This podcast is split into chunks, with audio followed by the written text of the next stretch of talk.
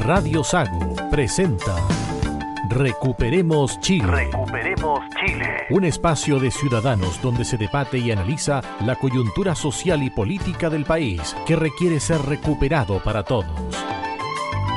Desde ahora, escuche Recuperemos Chile.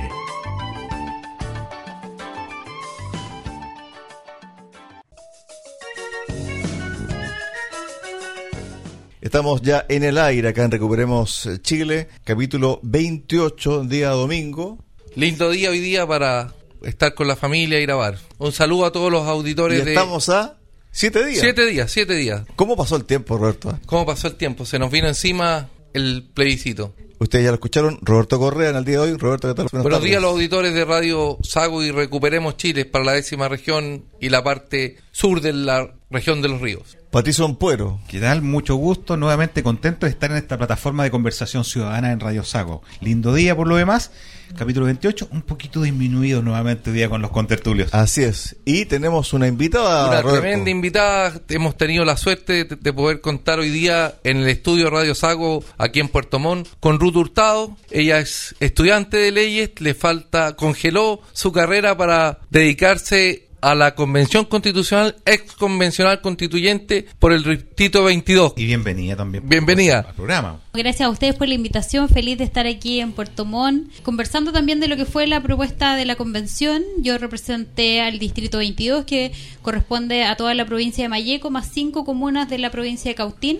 Son 16 comunas que estuvimos representando ahí dentro de la convención, así que eh, fue un trabajo difícil, bien ingrato a veces, pero estuvimos sacando la cara sobre todo por las víctimas de nuestra región, que tenemos, cierto, hay un problema grave en cuanto al terrorismo, la violencia y todo eso. Ruth, bueno, faltan siete días, una semana para el plebiscito, y lo decíamos al principio del programa, pasa muy rápido el tiempo, pero ¿la suerte está echada o no? No, yo la verdad es que creo que la gran encuesta va a ser el 4 de septiembre, en una semana más. Eh, vamos a ver si efectivamente logramos eh, que las personas se dieran cuenta de lo malo que es, es la propuesta eh, de la convención y esperar que ese día, yo siempre digo, ese día no van a haber ni ganadores ni vencidos, ese día va a ganar Chile, si, si gana el rechazo. Eh, porque nos abrimos, ¿cierto?, a eh, trabajar por las verdaderas urgencias sociales, por los problemas que la ciudadanía pedía, las personas pedían. Hoy día uno de los temas más sensibles y más pedidos en la calle es la seguridad y la verdad es que la propuesta de la convención no viene a dar ni respuestas en los temas sociales ni tampoco en materia de seguridad. Ruth, bueno, desde que terminó la convención, ¿cuántas ciudades has recorrido? ¿Cuántas regiones, cierto, has visitado? ¿Y con qué te quedas de todas esas visitas? ¿Cuál es tu pálpito en términos así como futbolísticos? A ver, mira, me encanta conversar con la gente, así que he, podido re- eh, recorrer casi todo Chile, me faltó el sur austral y me faltó Arica. Y la verdad es que no creo que alcance a ir, espero poder quizás llegar a Arica, no- todavía no lo sabemos, pero en, en todas las ciudades, la verdad es que conversando con las personas se dan cuenta, a medida que van conociendo la propuesta, se dan cuenta que no es lo que pidieron, que no es lo que querían, y hay un, yo siempre digo, hay un ambiente de rechazo. Eh, y eso uno lo nota en todas las regiones eh, en las cuales he estado, incluso regiones eh, de- en el norte, Iquique, que uno sabe, ¿cierto? Iquique, Atacama, que son regiones que siempre han votado con la izquierda, pero como esto además no es entre izquierda y derecha, sino que es del futuro de Chile, las personas la verdad es que están más por el rechazo, ya no solamente en la macrozona, que es un tema sensible para nosotros, sino que en todo el país hay un descontento por lo que propuso la, la, la convención. Finalmente la convención fracasó en entregar algo que uniera a los chilenos, que entregara mejor progreso, desarrollo. Fue una, una propuesta escrita desde el revanchismo, desde la rabia, eh, desde lo refundacional, eh, donde querían cambiar todo, eliminar todo y eso yo creo que les ha pasado la cuenta finalmente a la otra opción. Cuando ya estamos prácticamente a siete días del plebiscito, lo que queda claro es que, en definitiva, si gana el rechazo, se mantiene la actual constitución del 2005, firmada por Ricardo Lago. Si gana el apruebo, hay un documento que tiene por ahí Roberto, los partidos de la coalición oficialista me imagino yo, van a presentar con el respaldo del gobierno una serie de indicaciones para reformar el texto. Yo creo que si pasa eso van a tener que reformar muchas cosas más. La pregunta que todo el mundo se hace. ¿Debe existir plebiscito de entrada si es que gana el rechazo? El presidente Boric dice que no. El Congreso dice, momentito, lo vamos a analizar a contar del 5 de septiembre. Ruth. A ver, nosotros para evitar esa, esa discusión, porque sabíamos que se podía dar, porque empezamos a ver a medida que avanzaba la, la convención, nos empezamos a dar cuenta que efectivamente había eh, una opinión pública que se estaba enterando de lo que pasaba y el contenido no era lo que, lo que se esperaba. Y para adelantarnos a eso, el presidente de, del Partido Republicano, que es nuestro único senador, presentó una reforma constitucional para que en el plebiscito del 4 de septiembre no solo votaran las personas apruebo o rechazo, sino que al- además de, de marcar la opción rechazo, pudieran decir qué mecanismo querían para una nueva propuesta constitucional y ahí iban con cuatro alternativas para que se decidiera en ese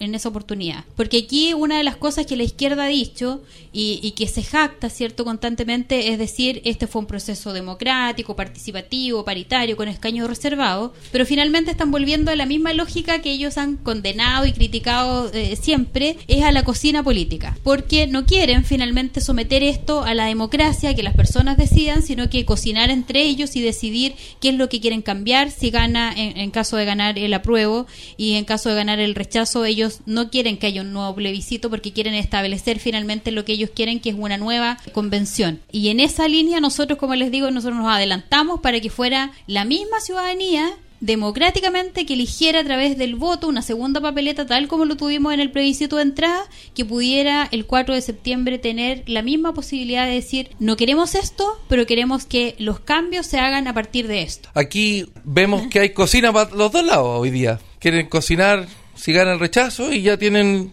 redactada la, la cocina si gana la prueba. Ahora, el presidente en Chilevisión cometió algunos errores porque expresó que más errores más errores. Dijo que si ganaba el rechazo tenía que llamarse a otra convención paritaria, elegía 100% y con escaño reservado, como lo había votado la, la gente el 25 de octubre. Y no fue así, ¿no? El 25 de octubre nadie nos habló de escaño reservado. O sea, de hecho, el acuerdo, ese gran acuerdo en que aparecieron todos juntos como hermanos, tomados de la mano, ¿cierto? Comiendo en la misma mesa. El acuerdo del 15 de noviembre. El acuerdo del 15 de noviembre no consideraba ni escaños reservados ni listas independientes. Cuando a mí me preguntan, oye, ¿qué pasó? No solo fracasó la convención, fracasó también el acuerdo. Porque el acuerdo, que, que fue cierto, alabado por todos, finalmente después fue cambiado. ¿Y qué nos asegura que hoy día este acuerdo que ellos están presentando nuevamente sea cambiado? O sea, finalmente les encanta cocinar en materia política buscando sus propias conveniencias porque nadie quiere perder el poder, nadie quiere perder además el protagonismo, nadie se quiere ir para la casa siendo el derrotado.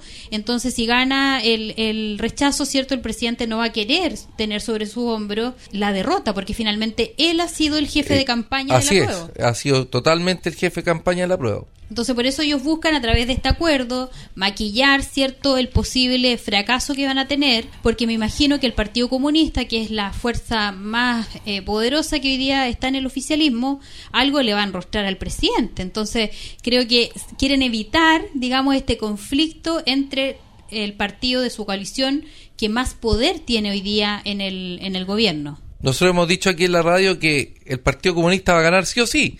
Si gana la prueba, va a pasar la cuenta y va a querer más ministerio. Y si gana el rechazo, bueno, le va a decir, bueno, usted me obligó a firmar este acuerdo, el ganador seguro. Bueno, son pocas las veces que hemos tenido aquí una ex convencional constituyente, así que vamos a aprovechar un poquito. ¿Qué tan complicado un poco, en función de la experiencia que tuviste en esta convención, fue lidiar un poco con, con los independientes, los pocos integrantes del Partido Comunista, que finalmente terminó, a nuestro juicio, y esta es una opinión muy personal, manejando Barraza? Y efectivamente creo que vieron hasta unas pasadas de cuenta con la gente del Frente Amplio. ¿Qué tan complicada fue el poder transar, el poder conversar, o definitivamente no hubo espacio?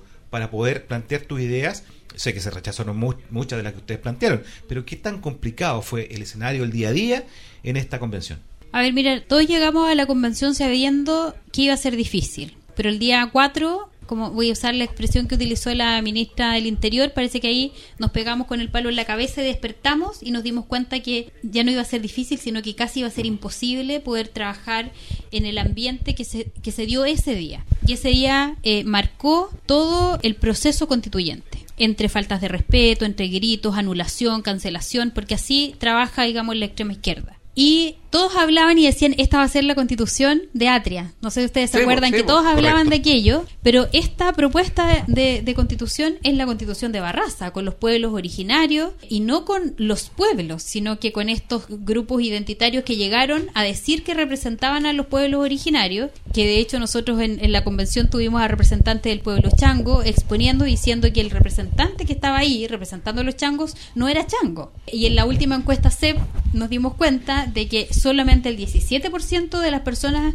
indígenas se sentían representados por los escaños que estaban dentro de la convención. El ambiente de trabajo, como tú me preguntabas, la verdad es que fue del terror. Fuimos cancelados, no tan solo la derecha, sino que la centro izquierda o la izquierda más moderada, eh, que al principio tuvimos votaciones en conjunto, tuvimos iniciativas de norma en conjunto, pero que finalmente lo que pasó fue que los empezaron a gritar a los, a los del Partido Socialista, le decían, oye, ustedes están votando con la derecha, son unos traidores. El bullying. El bullying, y, y los empezaron a exhibir y a funar.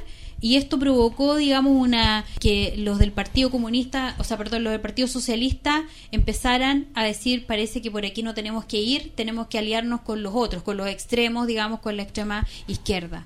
Y ese fue el ambiente que vivimos. En la misma, a mí me tocó participar en la Comisión de Justicia. El primer día que sesionamos, eh, una de las convencionales amenazando a otras dos convencionales porque estaban votando por el convencional del colectivo socialista, que es Andrés Cruz, y que había sido fiscal y había puesto en prisión preventiva y había condenado, de hecho, con, con el trabajo que hizo la fiscalía, a uno de los hermanos de las convencionales porque había participado en un asalto, en un robo, digamos, Ruth. con intimidación, de, con arma blanca, o sea, perdón, con arma de fuego, tuvieron secuestrado a las personas dentro del local donde se fueron a pagar y las empezó a amenazar a las otras dos convencionales porque habíamos llegado a un acuerdo de que votaran por el socialista y tuvieron que decir que se habían equivocado en el voto, porque la otra convencional extrema, digamos, empezó a decirle los vamos a funar porque mira, él fue el que, gracias a él, mi hermano son presos políticos hoy día. O sea, no eran presos políticos, o sea, sea, no eran presos Sí, por haber cometido un crimen. Cuando tú describes esto y uno toma las palabras del propio presidente Boric y de algunos otros ministros que están apostando por una nueva convención,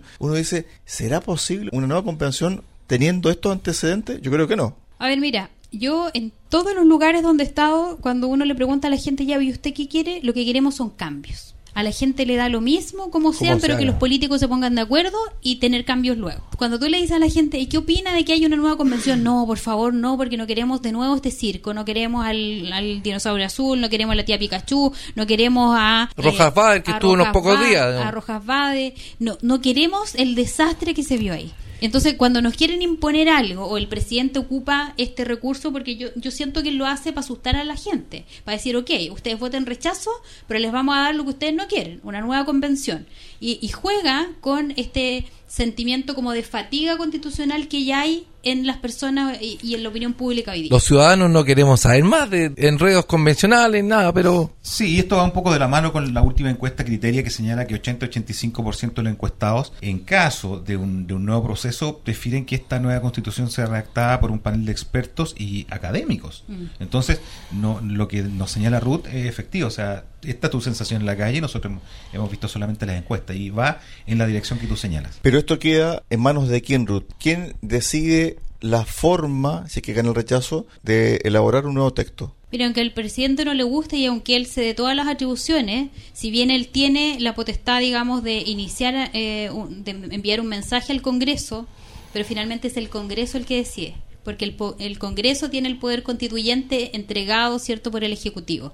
Y ellos van a tener que determinar cómo se va a hacer una, si va a ser una, una reforma para dar vida a una nueva convención o si a través de una reforma que después se plebiscite, que fue lo que le faltó la reforma del 2005, que hasta Lago lo ha reconocido, que si él hubiera Uy. sabido que esto se hubiera, eh, que el- el- el- este pecado de origen hubiera seguido en el tiempo, él probablemente no hubiera estado de acuerdo con el Congreso, porque solamente al, al no estar eh, de acuerdo el legislativo con el ejecutivo se llevaba a un plebiscito.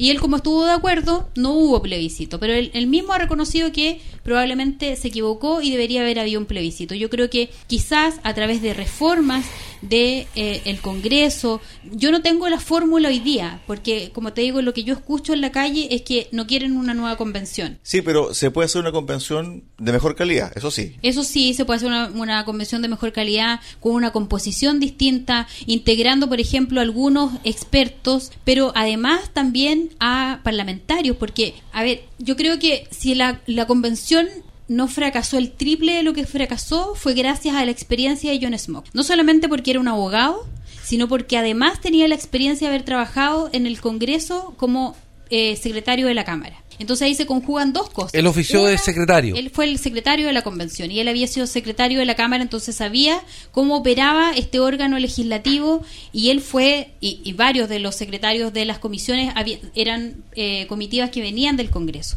Entonces ahí se conjuga la experiencia y tener la profesión, digamos, para ejercer e- ese cargo. Y yo creo que aquí podríamos tener una comisión mixta de algunos expertos, algunos académicos, de parlamentarios. Yo, como te digo, no sé la fórmula, no sé qué será lo mejor, pero creo que también es necesario saber o tener en el, en el panel, digamos, a personas que, o incluso ex parlamentarios, no, no lo sé, porque ellos además saben cómo después dar la bajada legal para que la, constitución, la redacción, ¿cierto?, de una nueva propuesta quede bien, porque hoy día cuando uno analiza, es tan maximalista la redacción de la propuesta de la convención que una reforma o un cambio o, o una ley adecuatoria va a ser bien difícil, solamente a través de reforma, porque quedó tan al detalle que es muy difícil eh, solamente mejorarlo o encauzarlo a través de una ley. Después de la votación que tuvimos los chilenos el 25 de octubre, donde ganó el, el apruebo con un 78%, ¿no es cierto?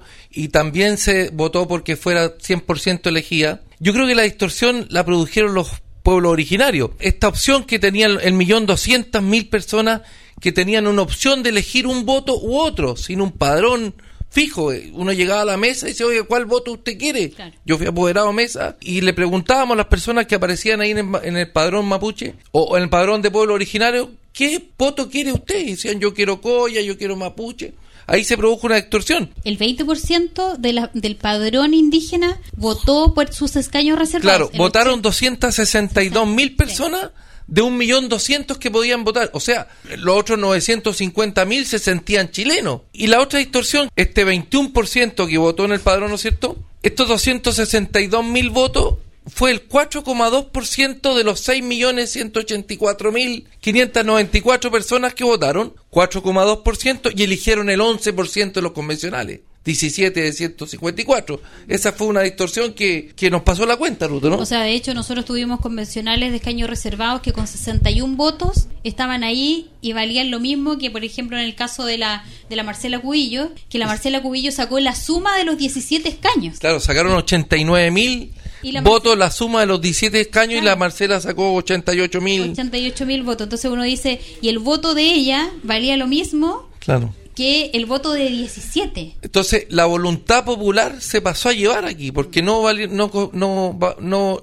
el voto, una persona, un voto se pasó a llevar esa La voluntad popular fue torcida, sí. torcida. que sí. Pasando a otro tema, Ruth, a ti te trataron muy mal en algunos debates cuando decía, oye, la convención eliminó el estado de emergencia. Y te decían, no, si está incluido en catástrofe. Y te trataron de mentirosa, ¿no es cierto?, Sí. en algunos debates.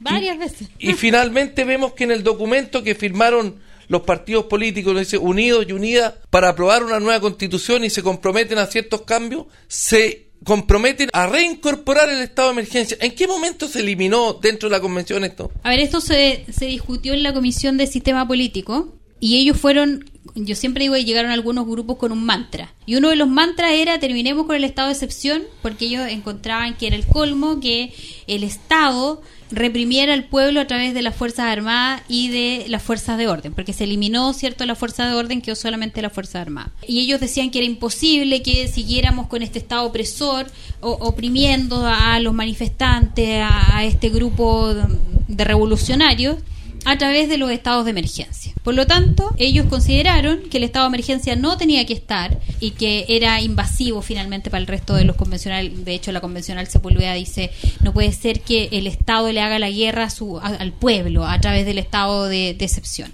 Y fue así que se eliminó Y muchas veces a nosotros nos decían, no, si está contenido en el estado de catástrofe. E incluso en el año 2000 se dio una discusión bien grande en el Congreso para estipular y determinar los conceptos de cada uno de los estados de excepción que teníamos, de los cuatro estados, de los que tenemos actualmente.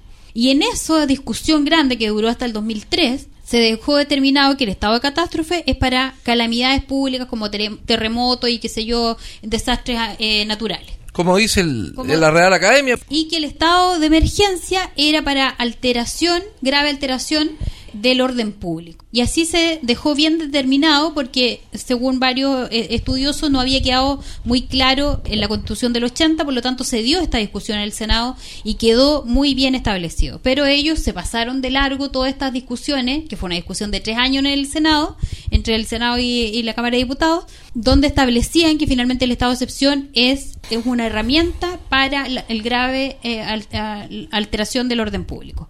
Y aquí nos decían, no, está contenido, está contenido, así que tú estás mintiendo. Eh, y cuando trataron muy mal. Y cuando vemos el acuerdo, además yo ese día andaba enfermo, ustedes ni se imaginan, andaba pésimo ese día y bueno, y eran dos, casi tres, eran dos y medio contra uno. Y la verdad es que ahora cuando entregan el acuerdo, el 11, queda en evidencia que no solamente nosotros estábamos diciendo la verdad, sino que ellos mentían y que mentían no solamente con el estado de excepción, que mentían con el tema de la justicia, que mentían con el tema de la vivienda, que mentían con el tema de la educación, con el tema de las pensiones. De hecho, una de sus propuestas ahí en materia de derechos sociales dicen que ellos van a volver al sistema mixto de eh, capitalización y, y, que sea además capitalización individual, cuando nosotros muchas veces pusimos indicaciones. El tema de la vivienda, que nosotros decíamos que la vivienda que entrega la propuesta de la convención no es propia porque habla solamente de uno de los atributos de la propiedad, que es el goce y ellos ahí se comprometen a entregar políticas públicas en, en, propiedad, digamos, en disposición, que contemple la disposición. Ruth, en el capítulo pasado hablamos con los contertulios acá sobre el tema de la huelga. Y fíjate que la negociación colectiva puede ser por rama, por sector y por territorio. Y la huelga no tiene límites. No tiene. ¿Cómo tú puedes hacérselo entender o explicar, mejor dicho, a la ciudadanía los riesgos que ello conlleva? Porque uno puede decir, ¿sabe qué? No me gusta el presidente de Bolivia, que fue el ejemplo que dimos la semana pasada como sindicato, paro, o no, huelga. O, queremos un séptimo retiro. O queremos un séptimo retiro y nos vamos a huelga, huelga nacional. Pero en definitiva, el empleador en algún momento decir, yo no les puedo pagar los días no trabajados porque no está contemplado dentro de la negociación que yo tengo con ustedes, Ruth. A ver, mira, los peligros de la huelga son que las huelgas legales tú no puedes hacer reemplazo de la persona que está en huelga. Eh, por lo tanto, la, la, la producción, la actividad productiva se para. Y además la, propuesta de la convención no solamente considera la huelga en el sector público, sino que, o sea, en el sector privado, sino que también en el sector público. Y a los únicos que deja fuera son a los carabineros y a las Fuerzas Armadas. Pero están los profesores, están los que trabajan en los hospitales públicos y uno dice, bueno, ¿cómo vamos a permitir que estén en huelga los servicios públicos y sin, sin tener la posibilidad de hacer un reemplazo de esa persona? porque si no ya no sería huelga legal. Y lo otro peligroso ahí no es tan solo el tema de la huelga y de que ahora uno antes regulaba el, el, tema de la sindicalización contratando ciertos números y teniendo distintas incluso eh, RUT, digamos, ahora no, eso ya no va a existir, como que uno podía poner freno a aquello, porque ahora da lo mismo si tú tengas un trabajador o 20 o 50 o 100 trabajadores porque basta con que se asocien porque puede ser interempresa.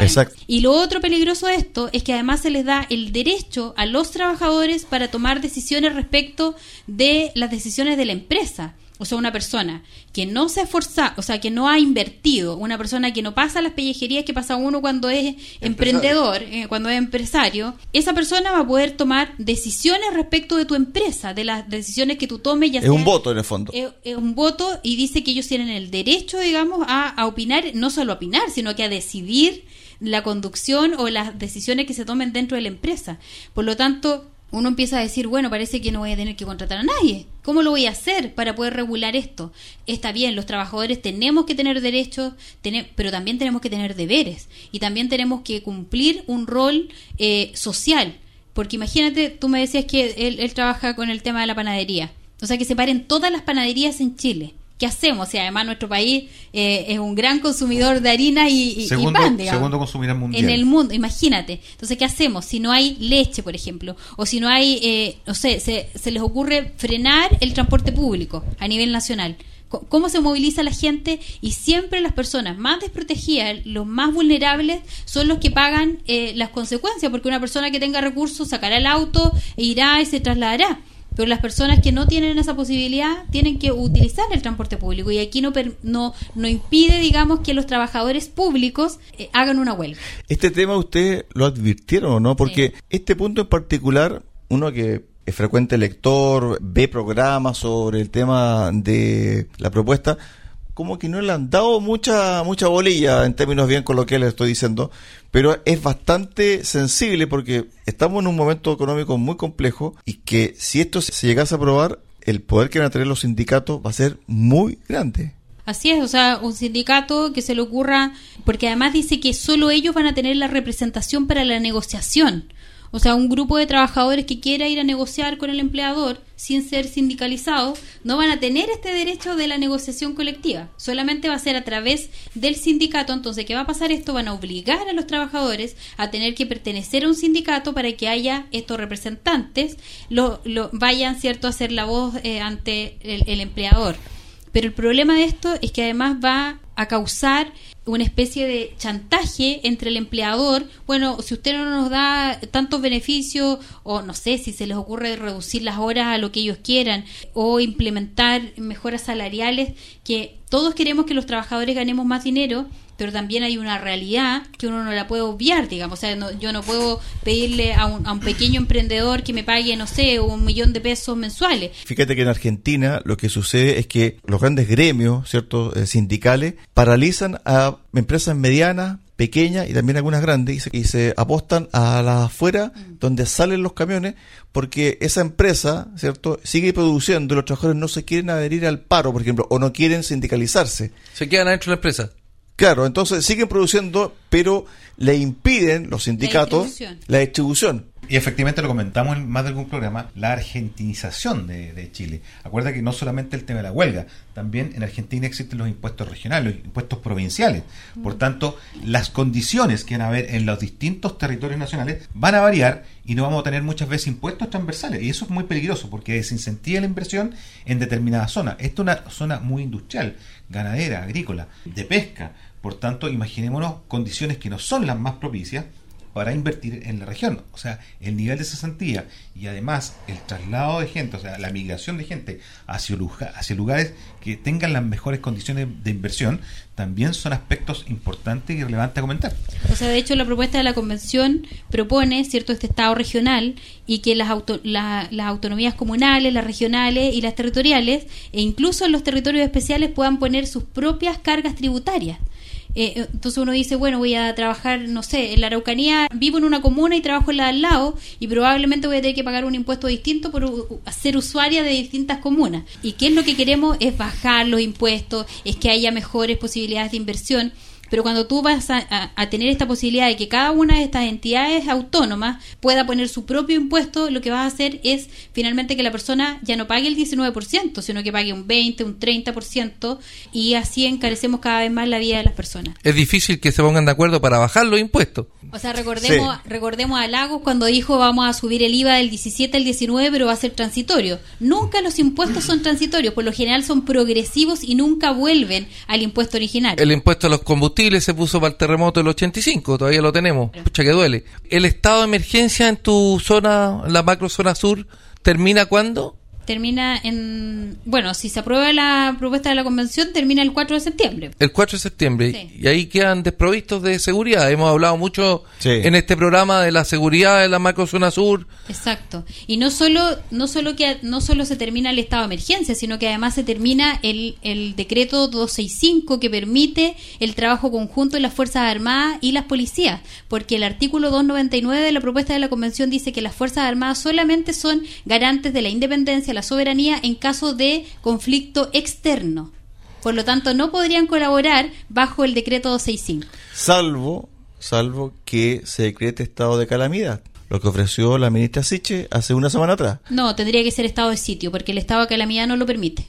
Bueno, la ministra Siche, para refrescar la memoria, ofreció, ¿cierto?, a la ciudadanía de la marca zona sur diciendo, si ganan la prueba, podríamos establecer el estado de calamidad para mantener a los militares. Eh, la ministra Sicha ni siquiera sabe que los carabineros dependen de ella, entonces no me extraña nada que ella hable del estado de calamidad. Eh, asimilándolo al estado de emergencia porque no tiene nada que ver una cosa con la otra. La pobre ministra, yo no sé, ella debería haberse dedicado a la salud. Si ella es médico, ella debería estar como, como ministra de salud y no como ministra del interior si no tiene idea que además las policías dependen de ella. ¿Qué mensaje le da a los jóvenes que están indecisos, que dicen, pucha, llevamos tanto tiempo con la misma constitución? Sí, mira, yo, yo sé que había un sector que ha demonizado la constitución actual que yo creo que tienen que haber cambios, eso estoy súper convencida, pero creo que no podemos de alguna manera vender o hipotecar nuestras libertades en favor de un cambio que además que es un cambio que no va a traer eh, mejoras a la ciudadanía. Por lo tanto, yo les pido que nos demos una, una oportunidad de construir un Chile grande, libre, unido, pero en democracia, pero con nuestras libertades. Que no hipotequemos nuestras libertades por un cambio constitucional.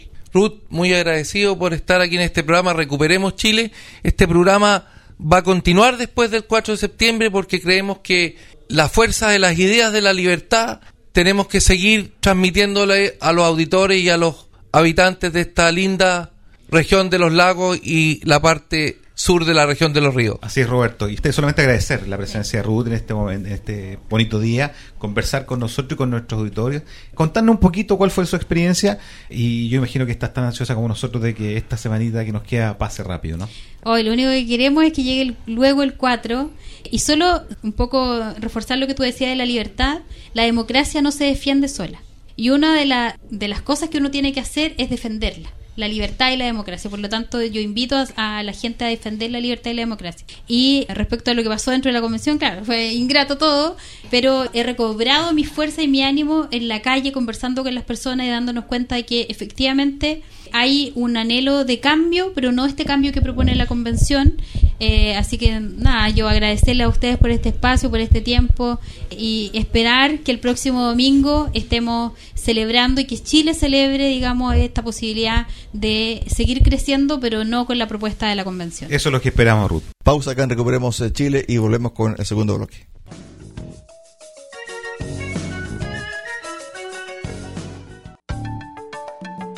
Recuperemos Chile cuenta con el apoyo de Cafetería Chocolate en Puerto Montt. Ven y disfruta nuestra repostería y variedad en café. Estamos en Avenida San Javier 2013 y en Avenida Nueva 1789 en Cardonal y Ferretería Austral Pernos en la capital regional. Presidente Ibáñez, esquina República. Más de 20 años siendo su ferretería.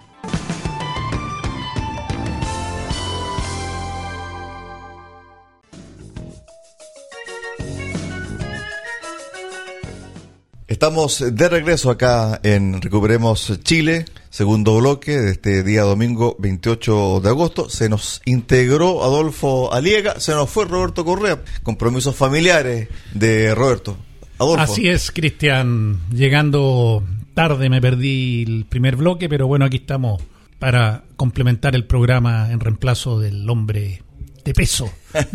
de mucho peso. Sí. El hombre de los números, don Roberto Correa.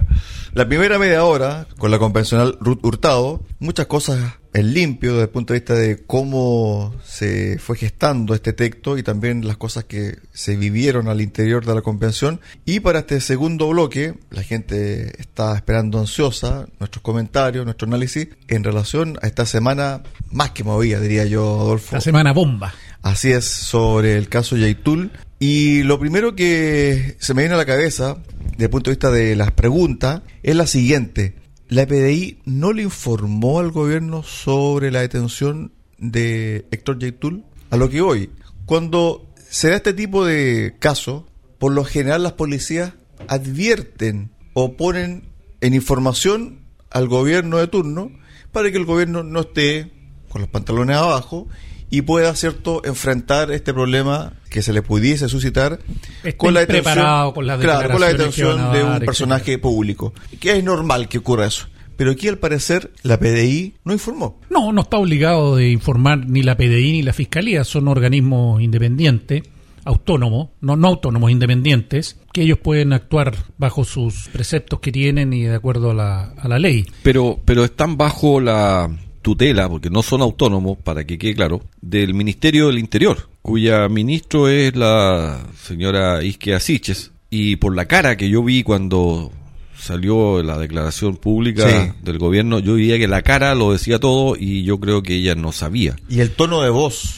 El tono de voz y la gesticulación decía que estoy, estoy tan sorprendida como el resto de los chilenos. Eso confirma que no hubo comunicación de la PDI al gobierno por esta acción. ¿Y por qué no hubo comunicación? Bueno, yo creo que la PDI se quiso asegurar que no hubieran filtraciones de ningún tipo y si nosotros lo que salió el día viernes o el jueves en la noche de la ministra, de la secretaria de la ministra Vega, que tenía comunicaciones con Yaitul, entonces creo que la PDI estaba en lo cierto de resguardar la información y no avisar con anticipación que iba a detener al señor Yaitul. Es que a eso voy, disculpa Marcelo, a eso voy porque en definitiva cuando comienza a aparecer esta historia y se publica la transcripción de una asesora de la ministra, o mejor dicho, de la ex ministra de Desarrollo Social, Janet Vega, donde ella se contacta con Héctor Yaitul, a solicitud de. A solicitud de la propia ministra, Yaitul se sorprende y pregunta cómo se habían conseguido el teléfono de él y después le pide de que se contacte por WhatsApp por un tema de seguridad, porque el WhatsApp está encriptado. Entonces comienza la elucubración, Adolfo. Comienza también el tema de las preguntas y también de los resquemores. Entonces la pregunta es válida. La PDI que hizo la transcripción de esa conversación entre la asesora de la ex ministra Vega con Yaitul, ya sabía de antemano de que personas del gobierno manejaban uno de los celulares de Yaitul, porque, digámoslo, Yaitul no tiene un solo número, debe tener varios números. Sí, seguramente debe tener más de un celular. Además, entonces ahí creo yo que las conjeturas comienzan a aflorar, Adolfo, desde el punto de vista de que tanto la PDI como el Ministerio Público sabían perfectamente que el gobierno estaba en contacto con Yaitul. Esto es una, una apreciación. Una apreciación mía. Estoy diciendo que es lo que ocurrió. Pero presumo de que la Fiscalía y la PDI actuaron con total sigilo de esta situación. Cristian, yo te encuentro muy plausible la teoría, pero, pero hay otra parte que a mí me llama mucho la atención. El señor Yaitul comiendo, almorzando en un restaurante de Cañete, solo. No estaba con dos, acompañado con dos personas. pero pero lo sorprendieron ahí como es como extraño. El líder de una organización terrorista que ha hecho un montón de actividades y atentados en Cañete en un restaurante lo sorprenden sin oponer resistencia. A mí me llama la atención, no no lo encuentro muy Mira, o sea, imperdonable si es un líder de una organización que se, se dijo en algún minuto que, que, estaban preparadas para enfrentar a las Fuerzas Armadas. Es que no sabemos, no sabemos el, las intenciones de cada uno. Aquí podemos lucubrar mucho al respecto. Eh, recordemos que la PDI yo creo que le tenía sangre en el ojo a la CAM, porque el, cuando fue que fueron cerca de 700 detectives murió uno en el operativo hace 700 detectives enero, enero, enero del 2000 tremenda redada y salieron con la cola entre las piernas y con uno de sus de sus miembros muertos. Entonces yo creo que la PDI le tenía ganas a Yaitul. Primera cosa. Ahora efectivamente Marcelo lo que dices tú el hombre que después de, de ver todos los audios de su de sus conversaciones telefónicas que se nota que es un hombre que tiene un gran resentimiento odio y no a trepidar en conseguir los objetivos que él quiere, lo capturen como un manso cordero, sin armas, comiendo unos restaurantes cañete. Mira, a lo mejor él quería que lo atraparan, a lo mejor está pensado, aquí podemos sacar como inventar y dejar llevar la mente a un montón de cosas, pero... ¿Quién gana con, con la detención de Yaitul del punto de vista político? ¿Quién gana o quién pierde? ¿Cuáles son las ganancias con esta o las pérdidas? Esa es una buena pregunta, porque en el fondo creo yo que Yaitul para este gobierno se había transformado en un zapato chino. Porque al principio de la administración de Gabriel Boric se hablaba de Walmapu. La misma ex ministra Vega fue a un programa de televisión y afirmó que en Chile habían presos políticos mapuche. Tengo entendido que fue la misma semana donde quiso contactarse, o no sabemos ahora si es que lo logró, conversar con Yaitul. Esa misma semana. Entonces cuando va la ministra Siches y habla de sus peñis, y habla de Gualmapu, y la reciben a balazo en Temucuicuy, como que ahí se produce como una especie de quiebre entre estos grupos radicales y el gobierno. Luego de eso viene el problema con Argentina. ¿Se acuerdan ustedes cuando los argentinos parlamentarios diciendo, por favor, les pedimos al gobierno chileno que no utilice el concepto de Gualmapu, que también incumbe a territorio argentino?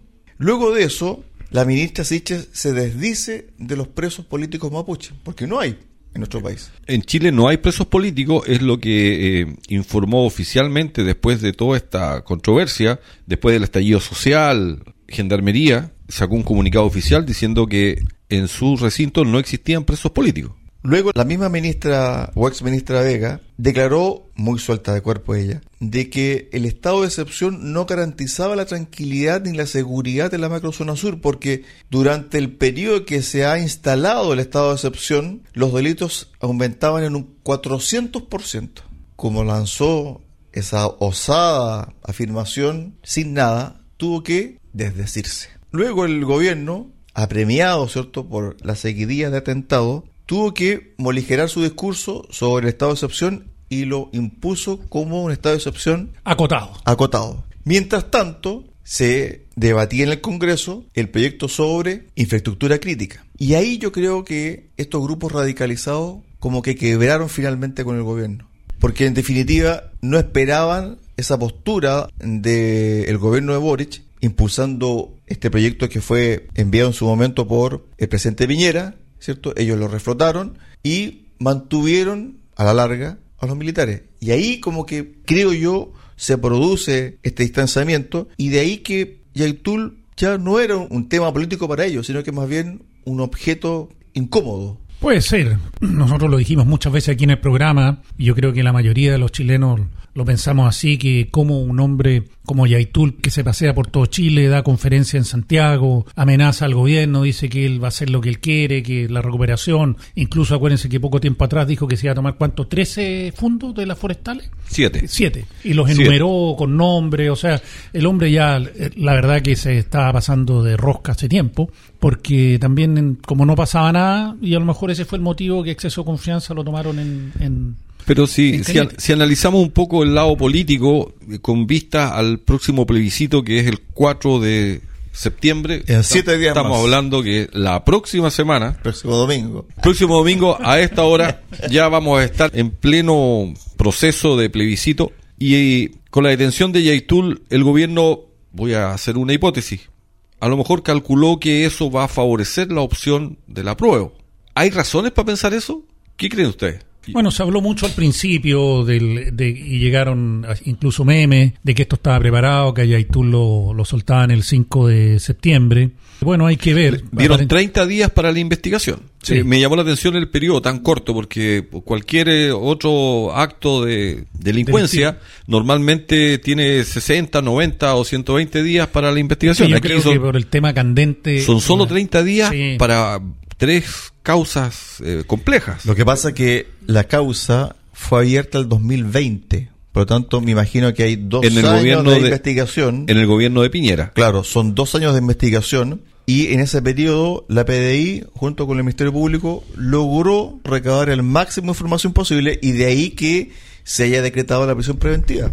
ese es un gran logro del Ministerio Público. Sí, del, y yo quiero hacer un, una, felicitar al fiscal regional que está, que está acusando a Yaitul, Roberto Garrido, que es un hombre joven, valiente, que ha dado declaraciones y se atrevió a acusarlo y a detenerlo. Porque hoy en día todos sabemos lo que son las funas, las presiones. Tenemos el caso de lo que pasó en la cárcel de, Angol. Y este fiscal seguramente ya debe estar recibiendo un montón de presiones y el hombre aparentemente va a seguir adelante con su investigación. Y como tú dices, Cristian, eh, yo creo que 30 días es suficiente, pues la pedí de tener esto lo de tener listo. Tal vez se demoró en detener a Yaitul porque querían estar seguros. Como Yaitul tiene buenos abogados y se saben las leyes al revés y al derecho, para evitar que pase lo de la vez anterior que salga libre. Sí, yo creo que aquí el Ministerio Público tuvo un trabajo muy minucioso. Por algo la juez de garantía de Temuco acogió la petición de presión preventiva. Hay que ver ahora cómo la defensa va a recurrir a la Corte de Apelaciones de Temuco para ver si le cambian la prisión preventiva a una menos gravosa que puede ser ah. su domicilio, ¿cierto? Eh, arresto domiciliario total o... No creo en este caso porque saben que va a arrancar.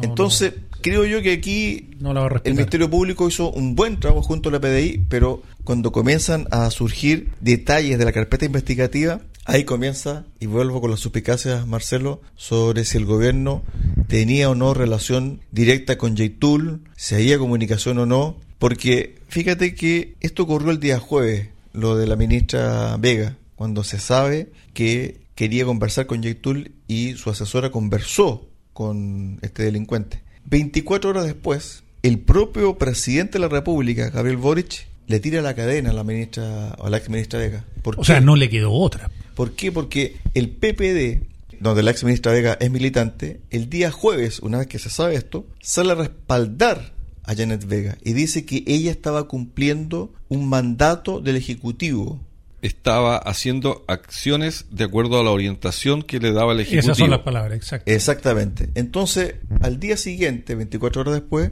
el propio presidente Boric dijo, yo me salvo y salvo a mi gobierno. Yo no he dado ninguna orden de ese tipo. No podía esperarse otra cosa, pero yo creo que con esto queda confirmado que sí hay o habían comunicaciones entre la cúpula de nuestro gobierno y la cúpula de la CAM, sin ninguna duda. El gobierno tenía dos opciones. Uno, desconocer lo que hizo. Tomó ese camino y ya cualquier camino que tomara es no, no puede dar pie atrás. Y el otro camino, Marcelo, era, el presidente Boris siempre ha dicho que él es por el diálogo, que no le gusta la fuerza, que quiere conversar con, con todo el mundo. Entonces él podría haber dicho, sí, la verdad que está siguiendo la línea del gobierno que nosotros nos interesa conversar con ellos para tratar de llegar a algún acuerdo que pongan las armas. Ese, también se la podría jugar por ese lado. Bueno, ese mismo día, miércoles, que fue la detención? Miércoles. Miércoles, ese mismo día, a horas de la detención, hubo tres faltas de diálogo en la zona de, de Mulchen, con tres camiones quemados en distintas partes, tres atentados. Y el día jueves, el miércoles, perdón, la recomendación oficial y de mucha gente en, los grupos de WhatsApp de la zona de, Los Ángeles, de Mulchen, de Temuco, Victoria, pedían o informaban que no transiten por la ruta 5 porque era altamente peligroso después de las 6 de la tarde. Lo mismo que me pasó a mí el domingo pasado cuando pasé en Coyipuye, que se los comenté, donde un bombero de una bomba, de un servicentro, me dijo que en los caminos secundarios después de las 6 de la tarde ni se le ocurra andar porque es absolutamente peligroso e inseguro. Así es, todos sabemos los caminos que son de uso público y que todos nos cobran peaje, hay que pagar patente y todos los impuestos, hoy día no son de uso tan público porque estos señores se hacen dueños de territorio y en general la gente no, no transita libremente y si transita muchos tienen que pagar peaje. Es sabido que muchos camioneros les cobran peaje, parte de la carga, los que están con trigo, los que pasan, los que sacan carbón de, de esa zona, o pagan, dejan el carbón o, no le dejan pasar el camión sencillamente. El día viernes yo conversé con, no voy a mencionar su nombre, pero con un amigo de bastantes años ya que está dedicado al tema de los pozos profundos en la zona de, Temuco, Victoria y, alrededores. Y me comentaba que eh, había recibido la solicitud de hacer un pozo profundo cerca de Temucuicuy y cuando se dio cuenta dónde era esta zona, dónde era el pozo, el predio que había que ir a hacer el pozo por unos invernaderos, le dijo al supuesto cliente que no, que no iba a ir porque la gente de él, que trabaja en las maquinarias, se niega a ir a esa zona. El agricultor, que es de apellido indígena, le dijo, no se preocupe, yo los voy a buscar y yo los voy a dejar porque yo manejo esta parte, esta zona, esta zona, y no les va a pasar nada. Bueno, finalmente el negocio no se hizo y no fue a hacerle el pozo. Pero me llama la atención el comentario de que el cliente le dice, venga, yo los voy a buscar y los voy a dejar y conmigo al lado no les va a pasar nada estamos en una zona ya sectorizada según los distintos poderes o personalidades indígenas que tengamos en, el sector. Uno lo puede traspolar con los barrios peligrosos de las ciudades, cuando uno va con un amigo, ¿cierto? A un barrio que no conoce, que es peligroso, y el amigo que vive en ese sector... Sí, yo te... no te preocupes, yo te llevo, ¿cierto? Y yo te, yo te llevo después a la calle. Ahora, hay que, estimados auditores, no hay que olvidarse, la novena región es una de las o es la región más pobre de Chile, y este señor Yaitul y su gente y las otras siete organizaciones que, han sembrado el terrorismo todos estos años, imagínense cuánta pobreza ha traído, o sea, son infinidad de camiones, cuánto vale un camión, cuánto vale una máquina, cuánto vale un skidder, cuántos pequeños contratistas, cuántos galpones, cuántas siembras que no se han hecho, cuántas siembras quemadas, o sea, esto han sido miles de millones que se han perdido, chilenos que lo han perdido, gente que no trabaja, etcétera. Pregunta, ¿esta detención puede ser un punto de inflexión? ¿Puede que se cambie la forma en cómo estaban actuando y están actuando estos grupos terroristas, ¿se cambia el accionar del Estado? Yo creo que puede haber, no, no puede haber un cambio, no creo que sea un punto de inflexión, porque un punto de inflexión es como un cambio rápido, no, no sé si va a ser tan rápido, pero todos estos audios del señor Yaitul que están saliendo a la luz pública, por ejemplo, de Marchán, que era otro de su de su, ¿cómo, se, cómo le dicen ellos a los, sus guerreros? un weichafe, que lo tienen como mártir. Resulta que cuando uno lee las, las transcripciones de Yaitul, la verdad que no se refería muy bien al Whitechafe, entonces ahora le sirve de mártir, pero antes no lo encontraba muy capacitado. Lo que quiero decir con, con esto que si ustedes se dedican a ver los, las transcripciones de las conversaciones del señor Yaitul, pueden ver cómo se refiere al presidente de la República, cómo lo trata, lo que piensa de él, eh, lo que piensa de otro compañero, el, Marchán, que, que murió en un enfrentamiento, y que lo, tratan como mártir y hacen celebraciones conmemoraciones el día de su muerte y resulta que él pensaba que era un ser que no, no, aportaba nada a la causa, por decirlo menos. Entonces el hombre utiliza a la gente para su beneficio, para el beneficio de su causa, y también él no va a desistir en provocar terror y en seguir quemando. O sea, ha provocado mucha, mucha miseria en la zona. Fíjate que esa transcripción o esas transcripciones de audio develan más o menos el perfil de Yaitula, un tipo muy limitado en términos emocionales, no le importa la vida de, de sus asesores, si tiene que echar a uno lo echa, si tiene que, incluso dice, masacrar a Marchán. Dice, si no lo expuso antes, lo masacro, dice, textual. Y habla, yo no sé si de un buen líder. Y aquí, a propósito de ese concepto, esta palabra que utilicé, amigo editor, líder, fue usada por el abogado del gobierno de Chile en la formalización. Interior, sí. Entonces, como acusador del señor Yaitul, claro, como fiscalía.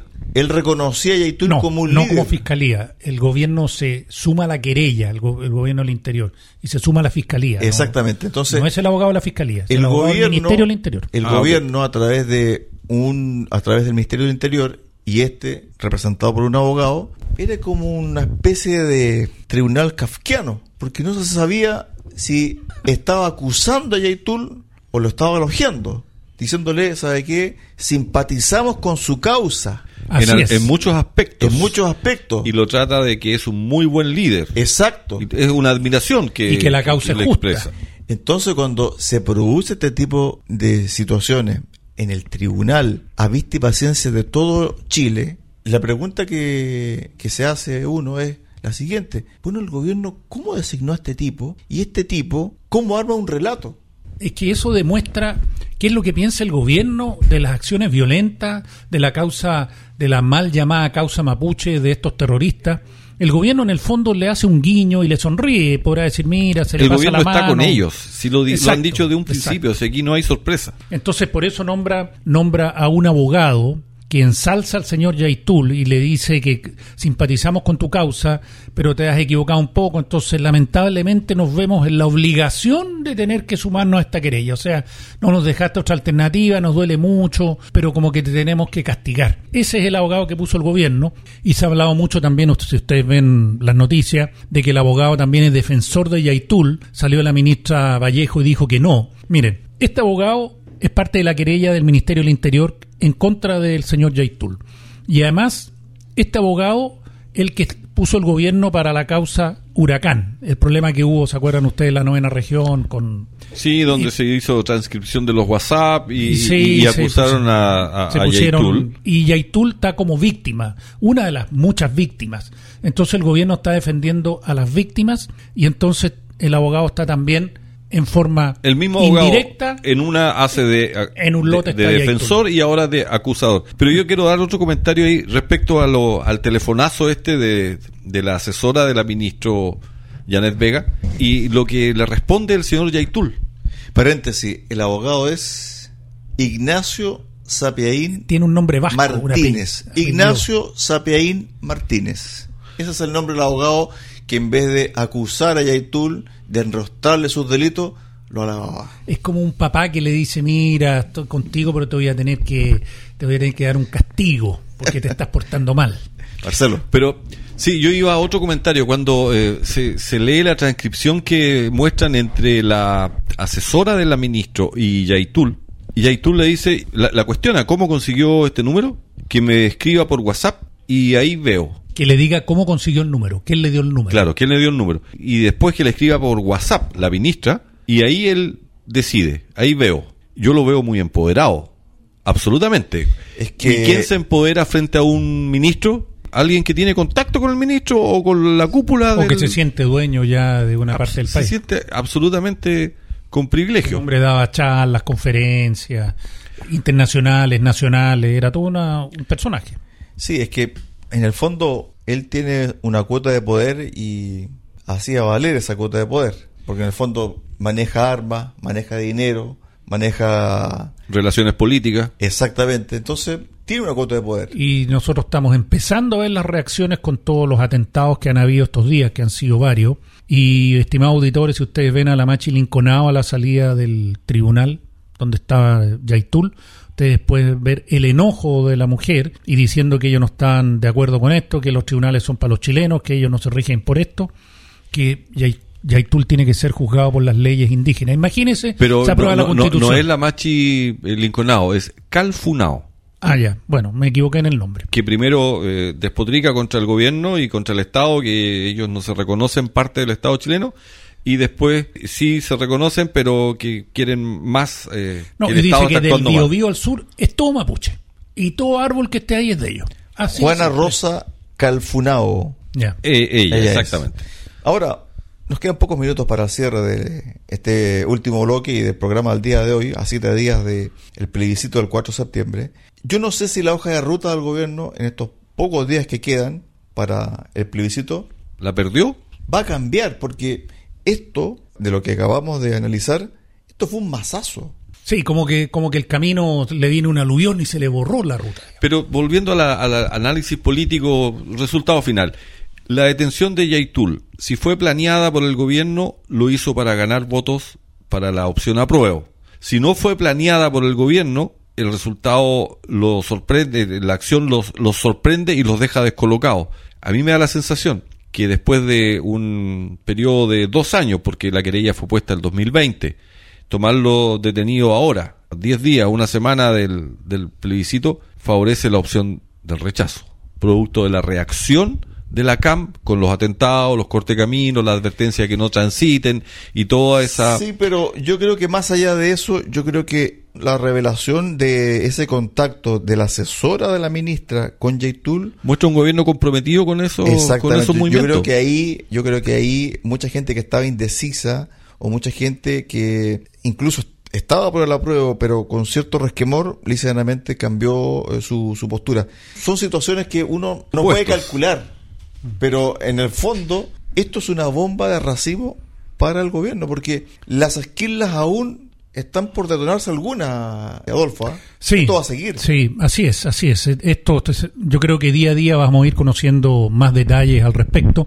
Pero miren, yo quiero verle el lado positivo a esto. Siempre en nuestros programas, y debido a las circunstancias y las cosas que suceden, los hechos, nosotros en general los auditores estarán escuchando y prenderán este, escucharán este programa y otros más y verán que las noticias no son muy halagüeñas. Yo quiero destacar lo bueno. Independiente de si se favoreció qué opción para el plebiscito del 4, yo creo que esto es muy bueno para el país. Que se haya detenido a Yaitul de una vez, por lo menos lo que tenemos hoy día. Y yo quiero destacar, porque siempre dicen que las instituciones funcionan, pero todos como chilenos vemos que la verdad que las instituciones funcionan a tres cuartos y un repique. No funcionan en la práctica. Y yo creo que la pedida haya hecho su trabajo, la fiscalía haya hecho su trabajo, es una muy buena señal y nos ensalza el ánimo de que, de que efectivamente nos están demostrando que las instituciones funcionan. Y lo bueno, yo creo que efectivamente estamos viendo hechos de, de quemas que, que han recrudecido en el por la detección de Yaitul, pero yo creo que esto es lo mismo en el caso de la CAM espero yo sea así, los animales mocheteados en la tijera que al final corcovean lo que más pueden, pero en el fondo ya están listos. Ellos están resistiendo, están reclamando, pero yo espero que efectivamente esto sea un, un, torpeo bajo la línea de flotación y efectivamente la gente, nuestros compatriotas, los chilenos que están haciendo patria, tratando de producir en esa zona, efectivamente puedan tener noches de paz. Marcelo. quedan siete días para el plebiscito.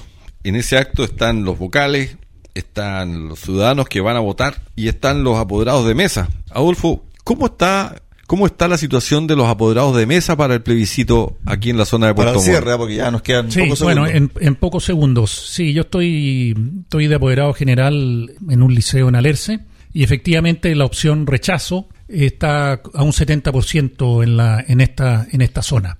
Nos faltan un 30% de mesas por cubrir en, en esta zona. Como siempre, confiado, relajado, cómodo desde su casa viendo el resultado. Yo le digo, mire, estimado auditor, vaya a votar, pero también hay que defender los votos. Porque hay no que solo cuidar hay que, votar, que sea transparente. Es de esperar que las elecciones eh, del plebiscito sean absolutamente transparentes. Esperemos que los resultados sean sin duda y favorables para, para el país. Bueno, nos reencontramos el próximo miércoles 31 de agosto, 20 horas. Próximo miércoles 31 de agosto, efectivamente. Exactamente. Ahí vamos a estar a cuatro días de, del plebiscito. A propósito de agosto, porque ese es el último día de agosto, la ministra Vega no pasó agosto. la ministra se quedó en agosto, sí. Bueno, y, ustedes a cuidarse también, pues, muchachos. y lo otro, que eso nos quedó en el tintero, que lo de Yaitul también está relacionado con lo que se vivió en la convención, cuando se pidió ¿Te acuerdas, Adolfo? La libertad de todos los presos políticos, mapuche. Y de los presos de la revuelta. Y que el gobierno sacara todas las querellas por seguridad interior del Estado. Y de hecho, el gobierno eliminó como 130, un poquito más, 130 querellas sacó. Pero esta permitió.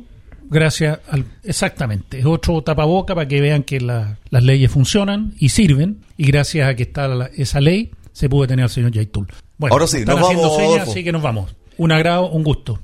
Listo, Adolfo, listo, Cristian. Nos vemos la próxima semana, señores auditores. Tengan ustedes una tarde de domingo en familia y descansada. El próximo miércoles, 20 horas, vuelve Recuperemos Chile acá en Radio Sago, 96.5 FM en Puerto Montt, 94.5 FM en Osorno, con más información, con más noticias, con más debate, con más Recuperemos Chile.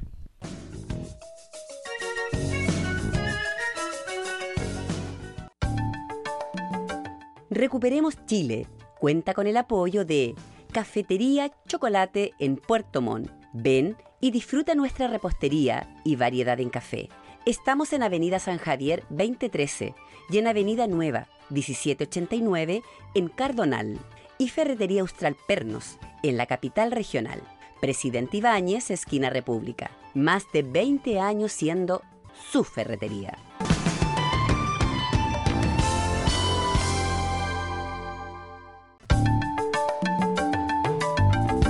Radio Sago presentó Recuperemos Chile. Recuperemos Chile. Una hora de debate y análisis sobre el presente y futuro del país que los ciudadanos quieren recuperar. Recuperemos Chile. Vuelve el próximo domingo acá en Radio Sago.